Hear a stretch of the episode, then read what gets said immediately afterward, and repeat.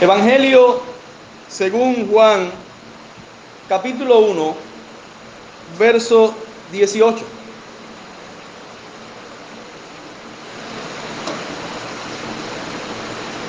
Evangelio según San Juan, capítulo 1, verso 18. Vamos a leer la palabra de Dios. A Dios nadie le vio jamás. El unigénito Hijo que está en el seno del Padre, Él le ha dado a conocer. Escuchen, a Dios nadie le vio jamás. El unigénito Hijo que está en el seno del Padre, Él le ha dado a conocer. Hay un oficio muy popular en el Antiguo Testamento. Y digo muy popular no porque siempre haya sido bien recibido por todos, sino porque en muchas ocasiones vemos a personas desarrollando este oficio a lo largo del Antiguo Testamento. Y es el, oficio de profeta. En el Antiguo Testamento, de hecho, el primero que la Biblia llama profeta es a Moisés. Sin embargo, sabemos que Abraham fue varón profeta. Sabemos que Isaac y Jacob también fue varón profeta. Enoch, la Biblia nos dice en, la carta, en la epístola de Judas, que Enoch profetizó también. Así que sabemos que Enoch fue profeta. Y vemos este oficio que fue desarrollado por muchas personas. Ya luego tenemos los, los libros proféticos. Tenemos los profetas que profetizaron en los diferentes reinos, en Israel y en Judá. Elías, que es un hombre famoso como profeta, y luego Eliseo. Así que era, era un oficio bastante común dentro de, del Antiguo Testamento en Israel y también en naciones paganas que tenían profetas que profetizaban en nombre de otros dioses. Un profeta básicamente es alguien que llevaba la palabra de Dios al pueblo. Un profeta es alguien que revelaba la voluntad de Dios al pueblo. Alguien que interpretaba la ley para el pueblo a veces se asocia el profeta con simple, o sea, simplemente con predicciones del futuro, pero las predicciones que hicieron los profetas del futuro no fue todo su trabajo, no fue toda su labor. Ellos muchas veces interpretaban la ley al pueblo. De hecho, un gran contenido del trabajo profético era interpretar la ley al pueblo, era amonestar al pueblo, llamarlo al arrepentimiento, decirle que habían quebrantado la ley y que se volvieran a Dios. Isaías, Jeremías, muchos de los profetas menores hablaron de esta manera. Así que profeta no es solo el que habla de eventos futuros, sino el que llevaba la ley al pueblo. Por decirlo de otra manera, un profeta es alguien que es enviado por Dios a los hombres para comunicarles su voluntad. Noten, porque hay una diferencia entre el oficio profético y el sacerdote, y el oficio sacerdocio, del cual vamos a hablar la semana que viene. Porque el profeta es alguien que es enviado de Dios al pueblo. El sacerdote es alguien que es enviado del pueblo a Dios. Hoy quiero hablarles del oficio profético de Cristo. Cristo como profeta. El catecismo bautista dice en la pregunta 26, cuando la responde, dice que Cristo como redentor nuestro ejerce los oficios de profeta, sacerdote y rey, tanto en su estado de humillación como en su estado de exaltación. Así que como redentor nuestro Señor ejerce estos tres oficios. En la pregunta 27 dice, ¿cómo ejerce Cristo el oficio de profeta? Y responde, Cristo ejerce el oficio de profeta al revelarnos por su palabra y su espíritu la voluntad de Dios para nuestra salvación. Precisamente el verso que acabamos de leer, el verso 18, y ahora cuando yo termine de decir esto, quiero que lo volvamos a leer, nos hablan de Cristo como profeta, como aquel que nos revela a Dios. A Dios nadie le vio jamás. El unigénito Hijo que está en el seno del Padre, Él le ha dado a conocer. Yo quiero que reflexionen en algo. ¿Por qué fue necesario que Jesucristo ejerciera el oficio de profeta? La razón por la que fue necesario que Cristo ejerciera el oficio de profetas es por la ignorancia que el hombre tiene acerca de Dios. La evidencia muestra esto. Si uno, por ejemplo, mira la experiencia, uno se da cuenta que la ignorancia del hombre es algo real. Si uno mira a la vida común, uno se da cuenta que la ignorancia del hombre, del ser humano, en términos generales, acerca de Dios, es algo real y palpable. Miren, es cierto que la creación y la ley de Dios escrita en todo hombre da testimonio de Dios. Las escrituras dicen, los cielos cuentan la gloria de Dios y el firmamento anuncia la obra de sus manos. Un día emite palabra a otro día y una noche a otra noche declara sabiduría. Lo que significa es que el simple hecho de contemplar el cielo, la tierra y todo lo que hay debería ser suficiente para que el hombre dijera, hay un Dios todopoderoso que ha creado todo lo que existe. Si al hombre no se le ocurre pensar que la cámara que tengo delante se creó sola en unos cuantos millones de años, para el hombre eso sería algo descabellado. ¿Cómo sería, cómo es posible que el hombre piense que el universo y todo lo que existe, que es mucho más complejo que una simple cámara, se haya creado por una explosión de nada y en millones de años esa explosión de nada formó todo lo que nosotros vemos hoy con un orden perfecto y una secuencia de estaciones, por lo menos relacionado con nuestro planeta Tierra. Y el universo es inmensamente maravilloso. Es cierto que la creación da testimonio de Dios. Pablo lo dice en Romanos capítulo 1. También la ley de Dios escrita en el corazón del hombre, en la mente del hombre por naturaleza aunque un estado muy distorsionado, sin embargo, todo hombre, todo hombre, porque es imagen de Dios, tiene la ley de Dios escrita en su mente. Miren, hermanos, las tribus más intrincadas de la selva tienen principios innatos que ellos han determinado y han puesto como leyes que concuerdan con la ley de Dios. No todo, ciertamente, porque la maldad de los hombres ha avanzado mucho y la ignorancia ha deteriorado esto en gran manera. Pero hay principios generales en toda cultura, de manera que se muestra una conciencia en todo hombre de que hay una deidad.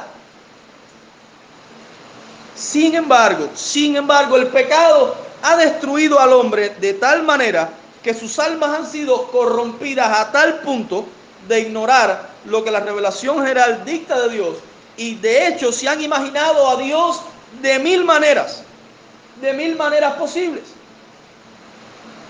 La idolatría, la idolatría es una evidencia en el hombre, aunque una distorsión y una perversión es una evidencia en el hombre mismo de la existencia de Dios. Es la huella de que el hombre sabe que hay un Dios.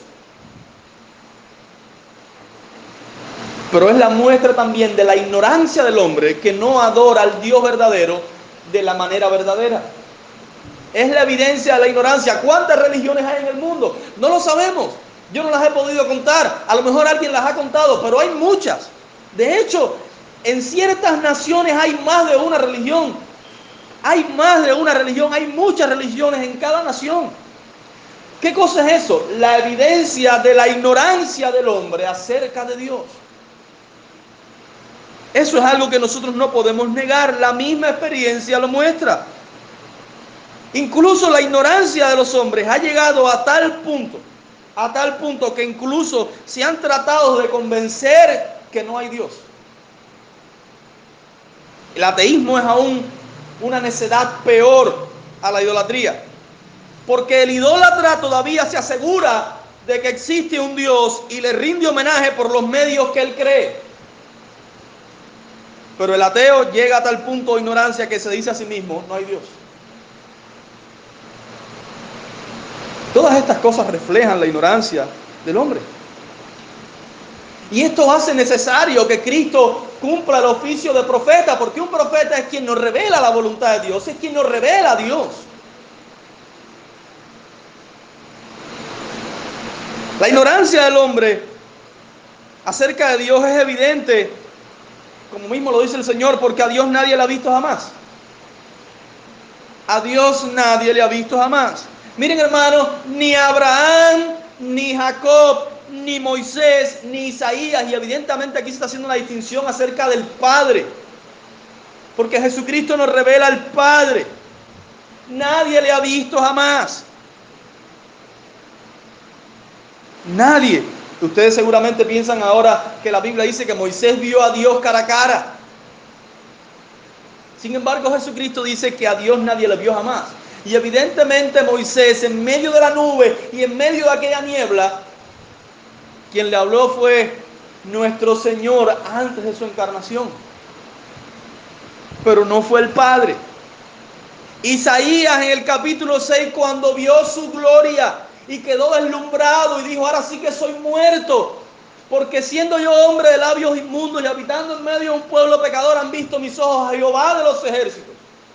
Y Juan en su capítulo 12, en este Evangelio capítulo 12, versos 39 al 40, Juan dice que Isaías cuando vio aquello estaba viendo la gloria de, nuestro Señor estaba viendo la gloria del Hijo, no del Padre. Estaba teniendo una visión. De hecho, déjenme decirle esto. Una visión no necesariamente es que alguien vea a Dios, sino que tenga eh, una imagen que representa y que se quiere enseñar algo a través de esa imagen. Las visiones de Apocalipsis. A veces las personas, y un dragón, eso no es que realmente hay un dragón, eso es una visión que ilustra una enseñanza, que presenta una enseñanza. Y usualmente las visiones del Antiguo Testamento son eso. Nadie ha visto a Dios jamás, al Padre nadie le ha visto. Eso dice el Señor. La revelación que nos fue dada por medio de los antiguos profetas, en comparación con la que recibimos por Cristo, de hecho es llamada sombra. Así se le llama la revelación del Antiguo Testamento, sombra. Cuando se compara la revelación que trae Cristo y la que trajeron los antiguos profetas, esa revelación es descrita como una sombra. Y esto hace necesario que Cristo cumpla el oficio de profeta. De hecho, en el versículo 17 del capítulo que estamos leyendo, hay un contraste entre Moisés y Cristo. Noten, pues la ley por medio de Moisés fue dada, pero la gracia y la verdad vinieron por medio de Jesucristo.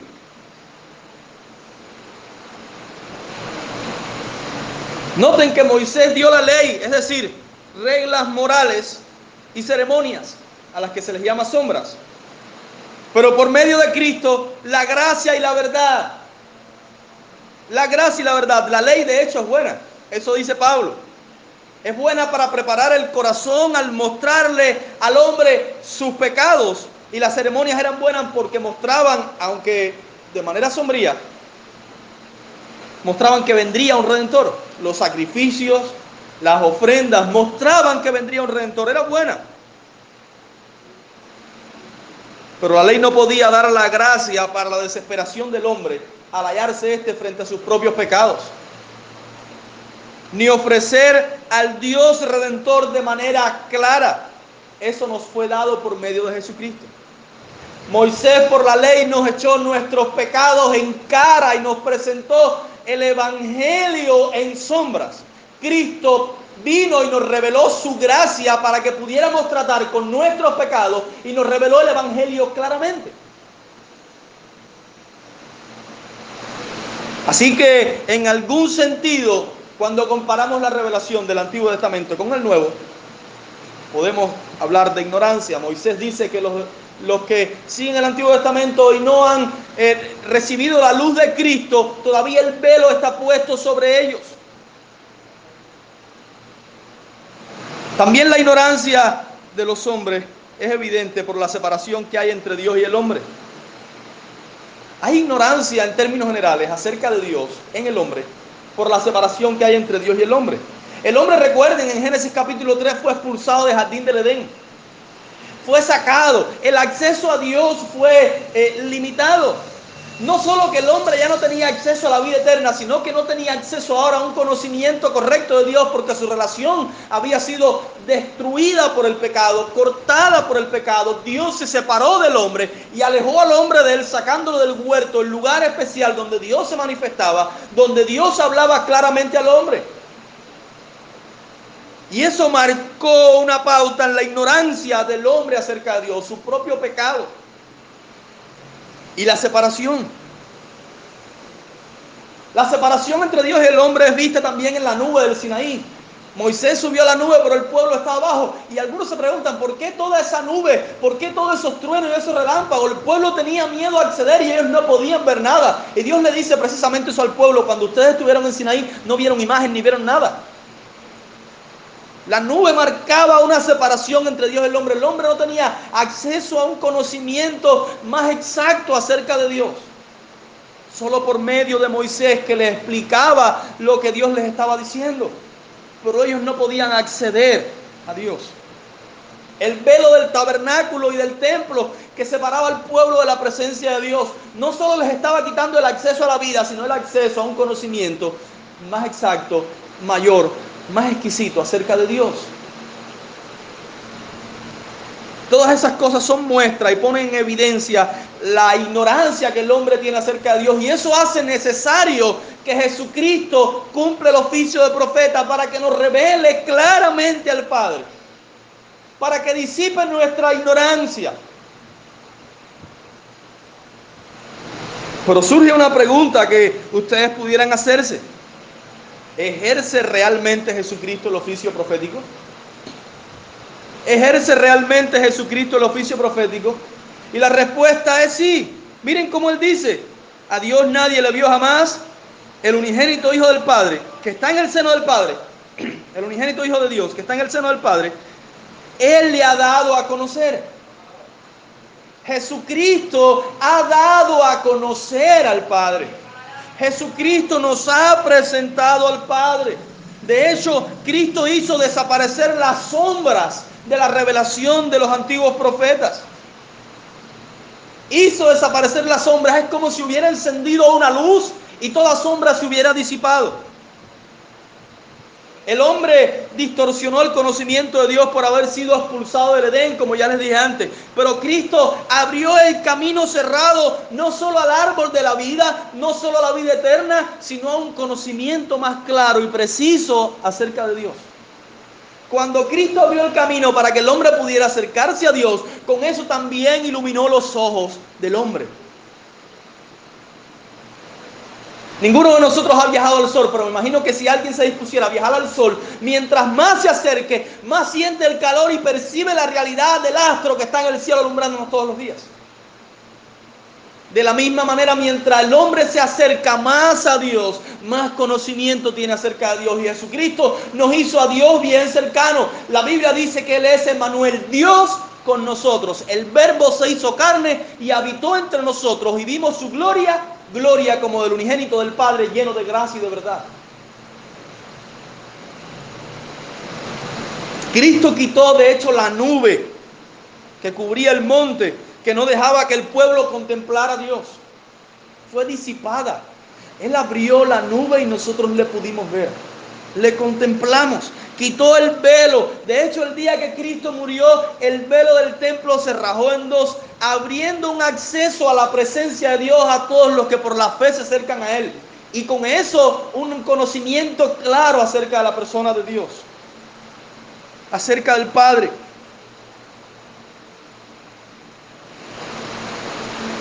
Cristo nos revela, nos revela al Padre. Él mismo dijo, la palabra que habéis oído no es mía, sino del Padre que me envió. Noten, eso no es lo que hace un profeta. Dios envía a alguien para que comunique su voluntad y su palabra al pueblo. Oigan, la palabra que habéis oído no es mía, sino del Padre que me envió. Así que Cristo nos revela al Padre. Para, para los más pequeños es la diferencia entre una, entre una excursión de noche con una vela uno no puede ver mucho, ¿cierto? Es la diferencia entre una excursión de noche con una vela y una excursión a plena luz del sol. Uno lo contempla todo. Uno puede ir al lugar más hermoso que jamás pudiera imaginarse. Uno pudiera penetrar al mismo jardín Edén de noche y caminar con una vela. Y uno no contemplaría la belleza que allí eh, descansa y se apacienta. Pero si la luz del sol brilla sobre aquel jardín, entonces las bellezas creadas para que los ojos de nuestra alma se deleiten, aparecerán delante de nosotros y nosotros comprenderemos la grandeza y la hermosura de ese jardín.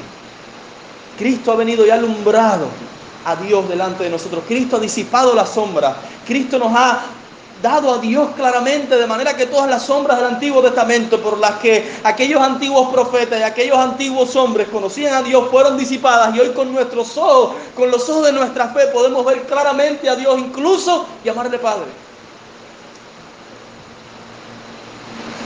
Él es nuestro profeta.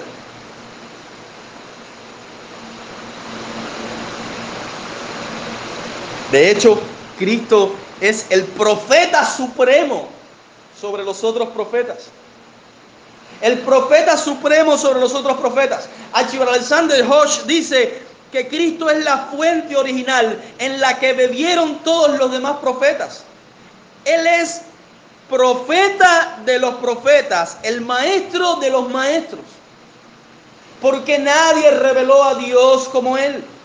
Nadie reveló la deidad como Él. Nadie reveló al Padre como Él. Hebreos, el libro de Hebreos nos dice que Moisés fue un siervo fiel en la casa de Dios, pero Cristo, el Hijo en su propia casa.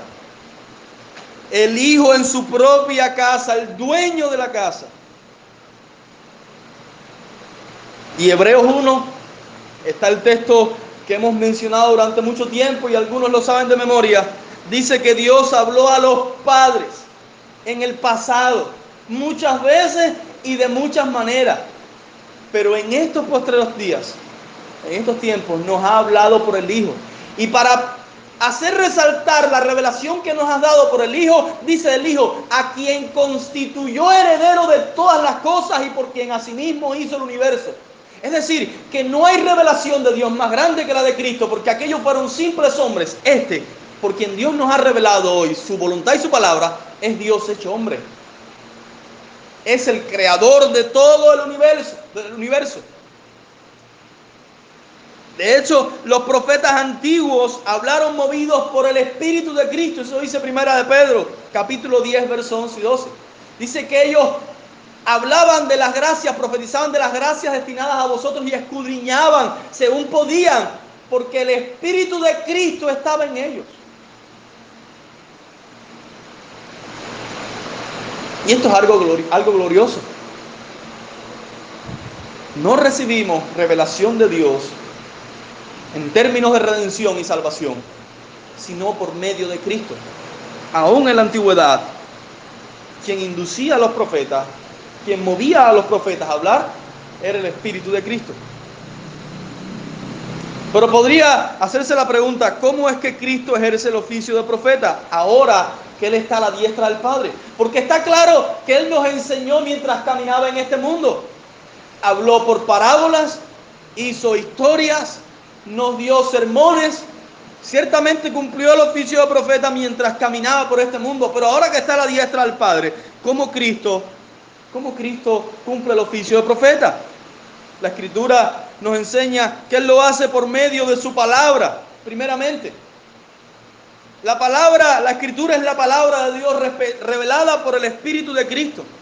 Déjenme decirle, cuando la Biblia es leída, las, las otras noches hablamos en el estudio del viernes, y dijimos que hay varias malas interpretaciones acerca de qué significa que Dios habla a través de su palabra.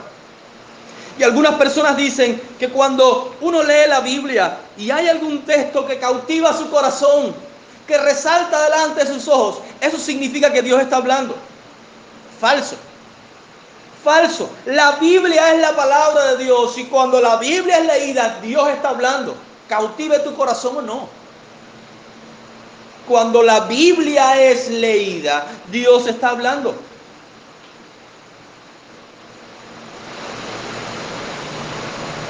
Cristo nos está descubriendo a Dios cuando, por medio de su palabra, cuando abrimos las escrituras, estamos, estamos viendo la, voz de Dios. Alguien dijo, alguien dijo, creo que lo dijo de manera de, un poco graciosa, pero es muy cierto. Si quieres escuchar la voz de Dios, lee la Biblia. Y si quieres escuchar la voz de Dios audiblemente, lee la Biblia en voz alta. Porque las escrituras son la palabra de Dios. Cristo revelándonos a Dios, al Padre, en la Escritura.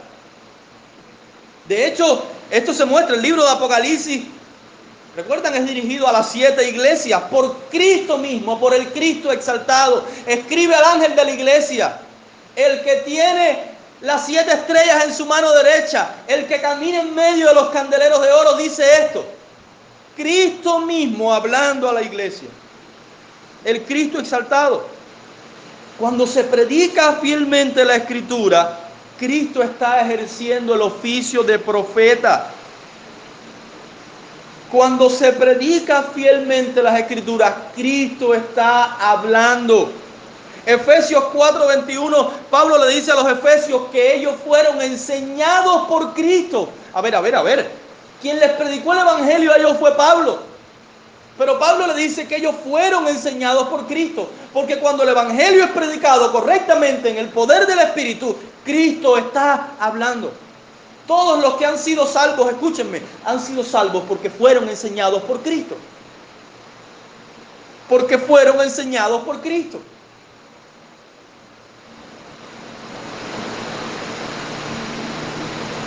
Cristo también nos muestra la voluntad de Dios por su Espíritu, por su palabra y su Espíritu. Y aquí debo hacer un paréntesis. No significa que ahora nosotros oigamos una voz audible. No significa que ahora el Espíritu de Dios nos diga al oído, Jeremy, necesitas hacer tal y cual, cual cosa. No significa eso. Los profetas antiguos hablaron inspirados por el Espíritu y muchos de ellos oyeron una voz audible.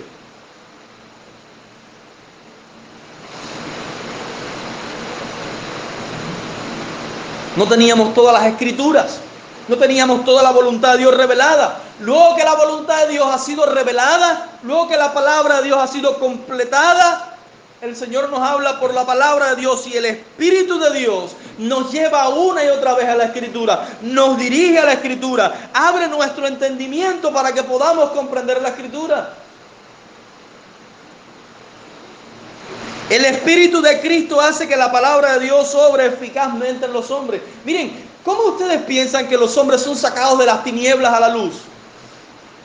Por la obra del Espíritu Santo que hace que la predicación del Evangelio se clave como un puñal en el corazón, y era el pecado del hombre, y era el orgullo del hombre, y lo saque de muerte a vida. Se necesita el Espíritu para que podamos comprender las escrituras. Para que la voluntad de Dios sea clara delante de los ojos, necesitamos la iluminación del Espíritu de Dios. Una persona puede leer la palabra de Dios de principio a fin un millón de veces. Puede hacerlo un millón de veces que si el Espíritu Santo no abre los ojos del entendimiento de tal hombre, la lectura queda sin fruto. Por eso, hermanos, cuando ustedes vayan a leer su Biblia, hagan esto. Padre, te ruego que ilumines mi mente con tu Espíritu Santo para que pueda comprender tu palabra, para que pueda producir frutos en mi vida, que no sea una seca lectura, sino que tu Espíritu prepare mi corazón y mis ojos, los ojos de mi alma sean abiertos para que yo pueda comprender los tesoros. El salmista decía, abre mis ojos y miraré las maravillas de tu ley. Y esa es una oración que nosotros necesitamos hacer, porque el Señor Jesucristo cumple el oficio de profeta y nos revela la voluntad de Dios por medio de su palabra y su espíritu. Los mismos creyentes necesitan ser iluminados para que la lectura y el estudio de la predicación, el estudio y la predicación de la palabra no sean sin fruto. Cuando ustedes vienen a la iglesia, ustedes deberían preparar su corazón. Padre, prepara mi corazón para que la predicación de tu palabra penetre en mi alma, que mi corazón se encuentre como tierra fértil y arada, para que la semilla produzca en mí fruto. Prepara mi alma. De hecho, alguien dijo que oraba más por el corazón de los creyentes que por la misma predicación. Y esto, aunque le parezca raro, es en cierta medida cierto. Porque los predicadores se preparan para predicar la palabra, oran por el sermón, pero con poca frecuencia oran por las almas de los creyentes y de los que no conocen a Cristo para que el Espíritu de Dios haga una obra transformadora y la palabra de Dios pueda ser clavada en el corazón y traspasar toda coraza de orgullo y de pecado. Dios nos revela su voluntad, Cristo nos revela la voluntad de Dios por medio de su palabra y su Espíritu. Ahora hay otra pregunta que nosotros debemos hacernos. ¿Por qué puede Cristo ejercer el oficio de profeta? ¿Por qué puede Cristo? ¿Y por qué puede ejercerlo como el profeta supremo? Bueno, el texto nuestro nos lo dice. El texto nos habla de la ignorancia del hombre acerca de Dios. A Dios nadie le vio jamás. Y nos dice que el Hijo es quien nos revela a Dios. Él le ha dado a conocer. Pero nos dice también por qué Cristo puede ejercer el oficio de profeta y, como profeta supremo, el unigénito Hijo que está en el seno del Padre. El unigénito Hijo que está en el seno del Padre. Cristo puede ejercer el oficio de profeta y ser profeta supremo por su naturaleza, el Hijo unigénito, y su posición está en el seno del Padre. Por su naturaleza, el Hijo unigénito, y por su posición está en el seno del Padre. Él es el verbo que estaba en el principio con Dios, que es igual a Dios y que es Dios. En el principio era el verbo y el verbo era con Dios y el verbo era Dios. Ese principio donde los cielos y la tierra eran formados. Ese principio donde la Biblia simplemente empieza en el principio. Ahí nos encontramos al verbo. Ahí nos encontramos al Hijo. Ahí nos encontramos a Dios. Al Hijo unigénito. Al que luego se hizo hombre. Nos lo encontramos ahí en el principio. Ahí lo podemos ver. En el principio era el verbo en el principio creó Dios los cielos y la tierra. Y la tierra estaba desordenada y vacía y las tinieblas estaban sobre la faz del abismo y el Espíritu de Dios se movía sobre la faz de las aguas. Y dijo Dios, todas las cosas fueron hechas por la palabra de Dios, por el verbo, por el Hijo unigénito. Por Él todas las cosas fueron hechas y sin Él nada de lo que ha sido hecho fue hecho. Por eso Él puede ser el profeta supremo, porque es el Hijo eterno de Dios, el Hijo unigénito de Dios, el que está en el seno del Padre, ese que estaba en el principio con el Padre, que es Dios mismo hecho hombre, que es Emmanuel, Dios con nosotros.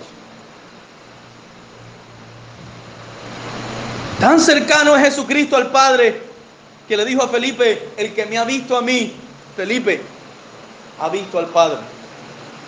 Por eso puede ser profeta. El que ha visto a Jesucristo ha visto al Padre. Al Padre nadie lo vio jamás, pero quiere contemplar la grandeza de Dios, mira a Cristo. Pon tus ojos en Cristo, en Él contemplarás la grandeza de Dios, en Él habita corporalmente toda la plenitud de la deidad. De hecho, nadie excepto Cristo ha podido decir jamás, yo y el Padre uno somos. Nadie excepto Cristo ha dicho eso jamás. Yo y el Padre uno somos. Hebreos 3 nos dice que Moisés era siervo fiel, ¿recuerdan? Sobre la casa. Jesucristo es el Hijo, el dueño de la casa. De ningún profeta se ha dicho jamás que Él es la imagen del Dios invisible. Sin embargo, de Cristo Pablo dijo en, primero, en Colosenses 1.15 que Él es la imagen del Dios invisible, el primogénito de toda la creación. De ningún profeta se ha dicho jamás que en Él habita corporalmente toda la plenitud de la edad. Sin embargo, de Cristo se dijo, en Él habita corporalmente toda la plenitud de la deidad. Es por eso que puede cumplir el oficio profético y ser el profeta de los profetas, porque Él es Dios hecho hombre. Porque no es creado no es creado, es engendrado del Padre. Es el Hijo eterno de Dios, la segunda persona de la Trinidad. Ahora, hermanos, al nosotros hablar del oficio profético, de Cristo y habiendo dicho todas estas cosas, debemos prestar atención a la desgracia del ser humano. A la desgracia del ser humano en su estado natural. El hombre anda en una niebla de ignorancia cuando Cristo no es su profeta se imagina a Dios de cuanta manera se le ocurre, pero siempre que se lo imagina y no mirándolo a través de Cristo, se equivoca y se crea un Dios falso, se crea un ídolo o una imagen distorsionada de Dios. Puede que, que hayamos oído, puede que hayas oído hablar de Cristo, puede que incluso recites alguna de las porciones de la Escritura. Puede que incluso te sientes cada domingo y me escuches exponer las escrituras que si Cristo no es tu profeta, no conoces nada de Dios como deberías conocerlo. Y por tanto te encuentras aún perdido. Jesucristo dijo, y esta es la vida eterna. Escuchen, y esta es la vida eterna. Que te conozcan a ti, el único Dios verdadero, y a Jesucristo a quien tú has enviado. Si no tienes un conocimiento correcto de Dios, y no estoy diciendo que seas un teólogo, No estoy diciendo que seas un erudito. Si no tienes un conocimiento salvador acerca de Dios, si no lo has conocido por medio de Cristo, el sumo profeta, el mayor profeta, el profeta de los profetas, no conoces a Dios apropiadamente y por lo tanto aún andas en tinieblas. Aún andas en tinieblas. Un hombre que anda por un valle oscuro está expenso a ser atacado y expuesto al peligro constantemente. Así es el hombre que no conoce a Dios por medio de Cristo. Anda en oscuridad y el peligro de las tinieblas acecha sobre él constantemente. Pero cuando un hombre tiene a Cristo como profeta es como si caminara a la luz del día. Es como si el sol iluminara sobre él y él pudiera ver hacia todas partes y hacia todas direcciones con toda claridad. Es necesario que Cristo sea tu profeta. Es necesario que Cristo sea su profeta. Cuando Cristo es el profeta de un hombre, lo saca de las tinieblas a su luz admirable. Necesitamos conocer a Dios por medio de la revelación que nos ha dado Jesucristo. Para conocer correctamente a Dios, de hecho, hermanos, hay que conocerlo únicamente, únicamente por la revelación que nos ha dado Cristo. Las personas se imaginan mil cosas. ¿Tú crees en Dios? Sí, a mi manera. Pero tu manera no es la manera correcta de creer en Dios ni percibir a Dios. ¿Cómo es que algunos rechazan la revelación de Dios en Cristo para seguir los desvaríos de su propia imaginación? ¿Cómo es que el hombre es tan arrogante para decir, no me importa lo que Cristo ha dicho de Dios? Yo me imagino a Dios a mi propia manera. Hay muchas personas así, pero eso es, una total necedad. Es una total necedad. Es decir, yo no quiero caminar por este valle desconocido a plena luz del día. Yo tengo un perfecto conocimiento, aunque nunca he venido a este valle, tengo un perfecto conocimiento y puedo caminar por él en plena oscuridad. En el mejor de los casos es necedad. En el mejor de los casos es necedad. Pero esa es la razón por la que algunos tienen como su Dios un ídolo. Esa es la razón por la que algunos ponen un muñeco de madera y lo adoran. Que si la casa coge candela se quema el muñeco. Esa es la razón por la que algunos tienen una piedra pintada detrás de la puerta. Que tú le das una patada y cae en el medio de la calle. Esa es la razón por la que los hombres se humillan, se humillan a adorar un objeto hecho con sus propias manos. Y prefieren adorar ese objeto hecho con sus propias manos que al Dios verdadero, que no es creado, que es eterno, que está sobre todas las cosas. Otros se han creado dioses según su propia ignorancia y por lo tanto tienen un falso Dios. Se han imaginado al Dios de la Biblia a su propia manera y se crean una imagen mental de quién es Dios, que ni ellos mismos saben después qué es lo que se imaginaron. Eso le pasa a todo aquel que no conozca a Dios por medio de la revelación que ha dado Jesucristo. Como dije ahorita, puedes oírme hablar todas las verdades de Dios y de la Escritura. Mira, podría yo exponer todos los misterios más ocultos. Podría haber ascendido como Pablo al tercer cielo y dárseme la autoridad de hablar las cosas inefables que a Pablo no se le dio la autoridad de hablar. Podría hablarlas con las palabras más elocuentes, podías tomar las palabras y la verborrea de Platón y de Aristóteles, de los mayores filósofos, podría hacerlo y con total claridad declarar todos esos misterios. Que si Cristo no es tu profeta, que si no oyes a Cristo hablando en el sermón, si el Espíritu de Dios no trata con tu corazón, todas las palabras y las maravillas declaradas serían en vano. Serían en vano. Si Cristo no es tu profeta, si no es tu maestro, todas las palabras serían vanas. Vanas. El hombre simple y sin letras que tiene a Cristo como profeta, lo entendería. Y tu mente ávida y llena de conocimientos y de letras se quedaría sin fruto y sin entendimiento por no tener a Cristo como profeta. Porque aquí no se trata de conocer a Dios por ser más inteligente. Aquí no se trata de ser un hombre, como dicen los guajiros, leído y escribido. No se trata de eso. No se trata de ser un hombre de letras. No se trata de ser un erudito. Se trata de que Cristo te enseñe. Se trata de ser enseñado por Cristo. Se trata de que el Espíritu de Dios abra tu corazón. Algunos de ustedes se han preguntado, ¿cómo es posible que yo siendo nada, siendo un hombre sin letra, haya comprendido estas grandes verdades de las doctrinas de la gracia? Y hombres que tienen más letras y más estudios que yo hayan quedado sin fruto y sin entendimiento. Porque Cristo es tu profeta. Porque tus ojos han sido abiertos por el Espíritu.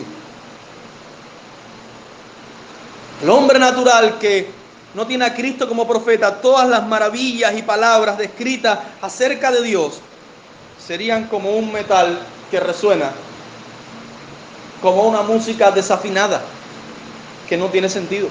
¿Acaso no es lo que piensa el hombre natural de la predicación del Evangelio? Eso no tiene sentido. Eso es una necedad y una locura. Pero Pablo lo dijo, que el Evangelio para los judíos era tropezadero y para los griegos, ¿qué cosa era? Locura. ¿Por qué? Porque Cristo no es su profeta. Porque ellos no se sientan a los pies de Cristo. Ellos debían hacer como María, llegar y sentarse a los pies de Cristo y escucharle hablar. Escuchar las dulces palabras que emanan de su boca en la predicación del Evangelio. Debemos prestar atención al hablar de Cristo como profeta. Debemos prestar atención de su deidad. Prestar atención a la deidad de Cristo. Cristo por ser Dios hecho hombre puede revelarnos al Padre. Y esa es la razón por la que Él puede revelarnos al Padre como nadie lo ha hecho jamás. Porque Él es Dios hecho hombre, el Hijo unigénito de Dios hecho hombre. El que está en el seno del Padre hecho hombre y andando entre nosotros. Presten atención a su deidad. Si no tuviera Él la cercanía que tiene al Padre, si el Hijo Eterno no tuviera la cercanía con el Padre, que en realidad Él goza, no podría habernos revelado los misterios ocultos que la mente humana nunca habría imaginado.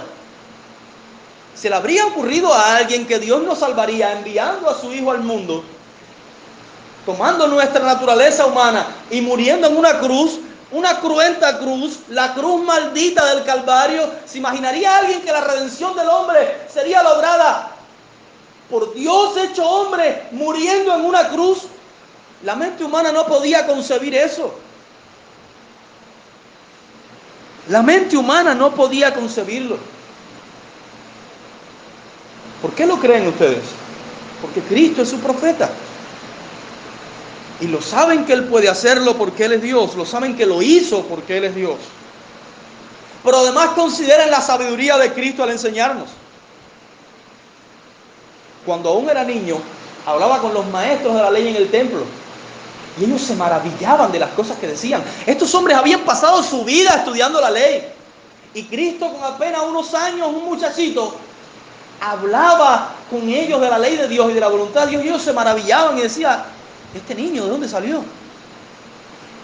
Porque él es un profeta sin igual, es un maestro que no tiene comparación.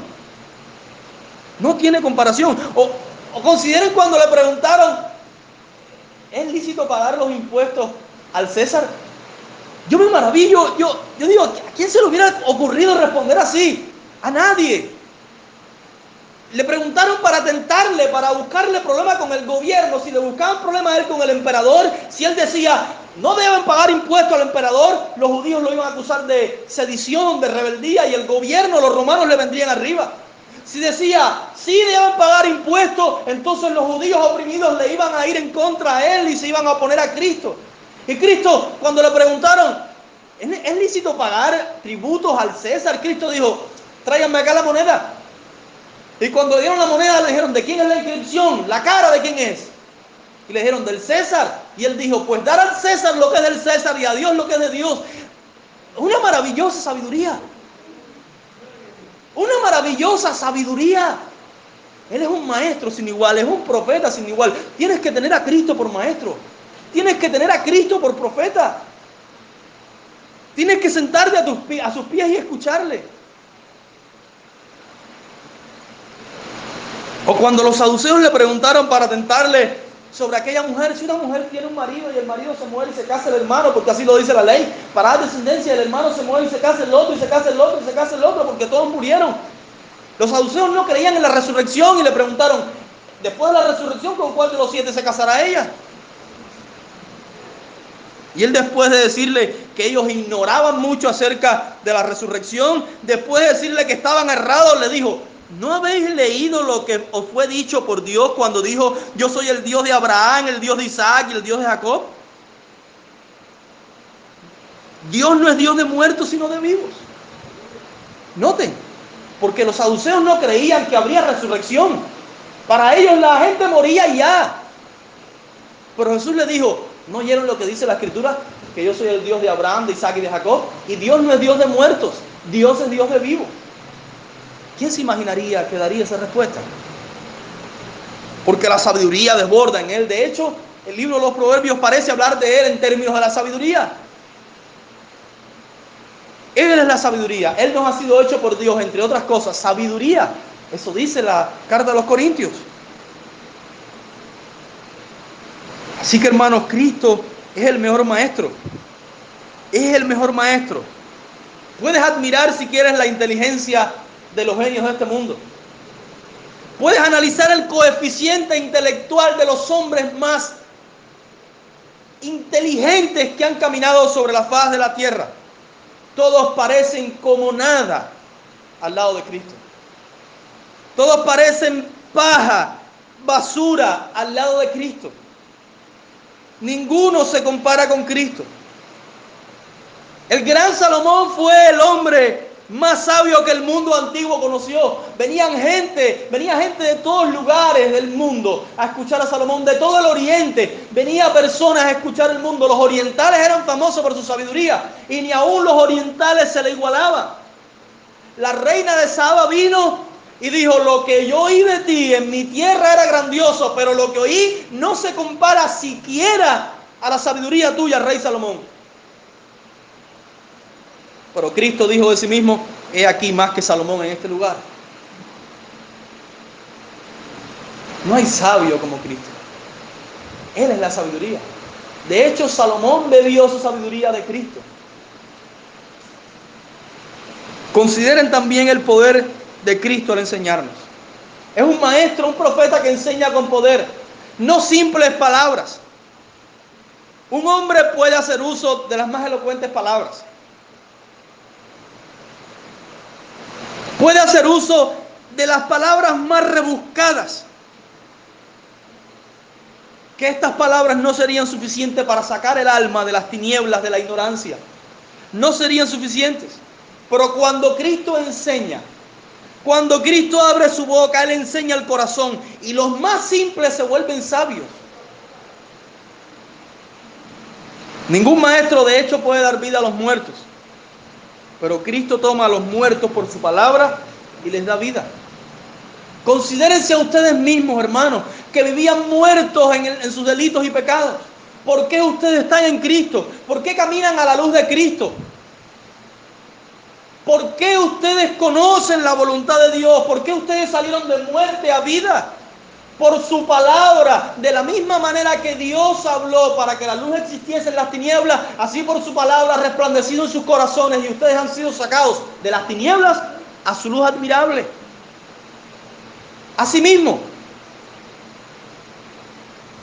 asimismo, de la misma manera. No sin razón cuando Jesucristo enseñaba, las personas se maravillaban de su doctrina. Él hablaba y la gente decía, ¿de dónde tiene este esta doctrina? ¿De dónde sabe este estas cosas?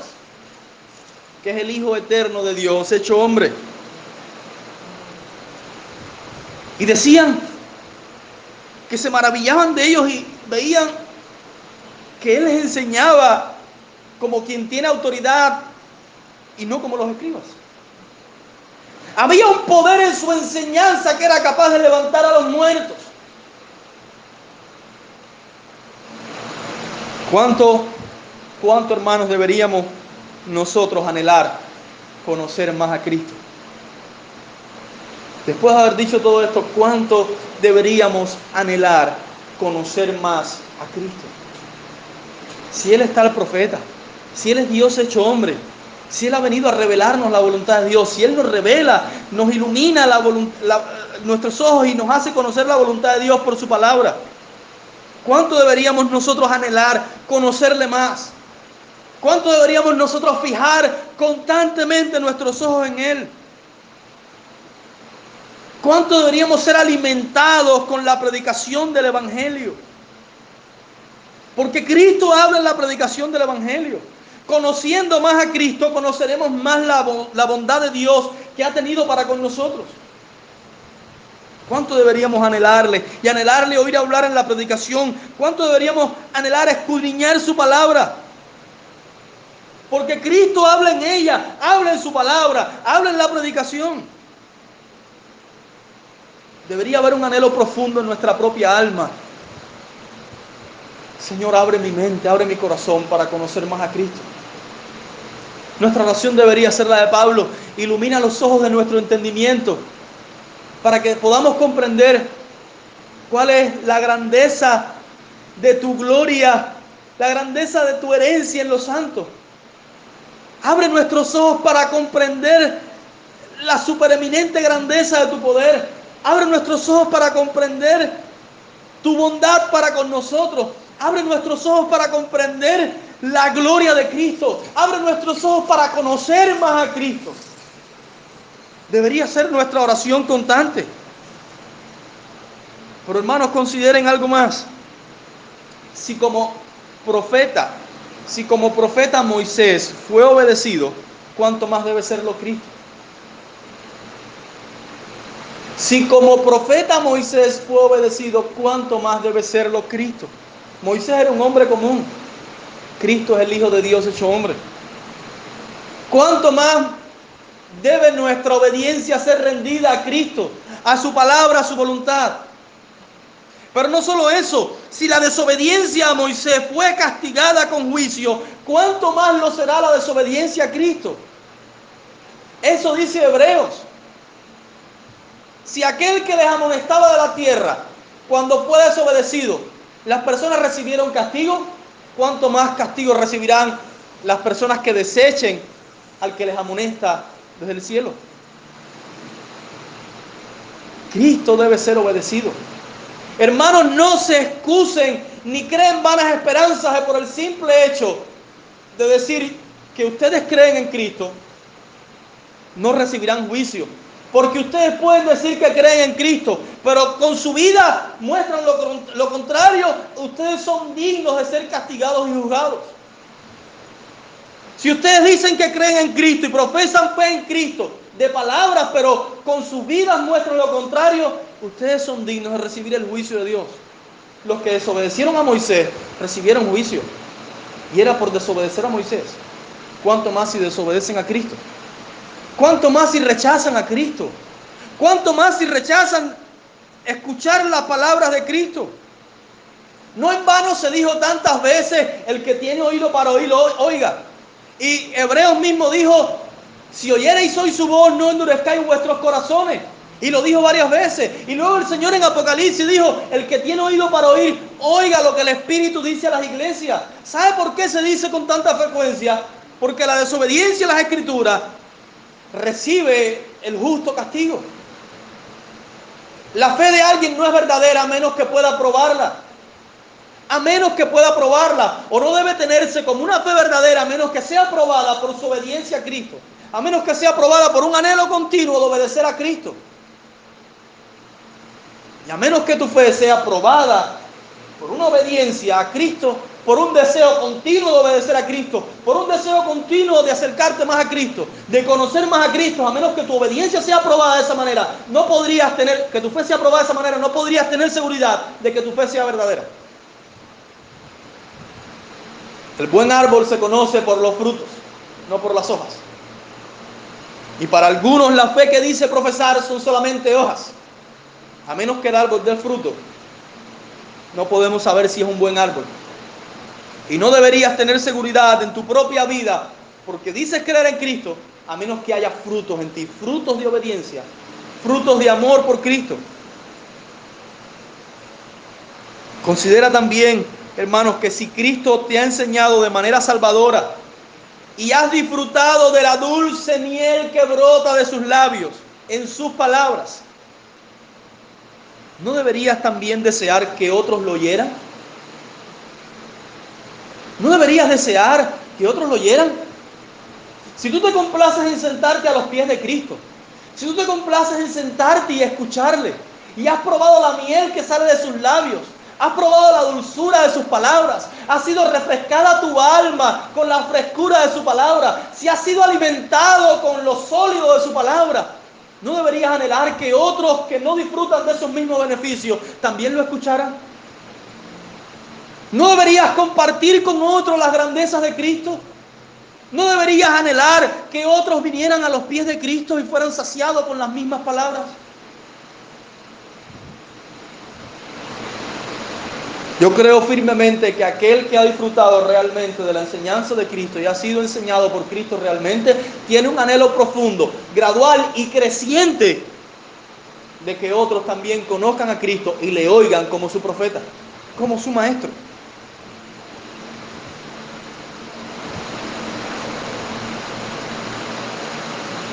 Jesús le dijo a Mateo una sola palabra. Estaba Mateo en el banco de los tributos públicos. Jesús pasó y le dijo una sola palabra. Le dijo, sígueme. Y Mateo encontró tanta dulzura en aquella palabra que llevó a Jesús a su casa e invitó a mucha gente para que le escuchara. Si le has oído decir solo una palabra a Cristo, esa dulzura impregnará tu alma y tú querrás que otros también escuchen, aunque sea una sola palabra de Cristo. Una sola palabra fue suficiente para sacar a Mateo del banco de los tributos públicos y marcó su vida de tal manera que fue suficiente para que él dijera, a este hombre tiene que escucharlo todo el mundo, porque nadie habla como él.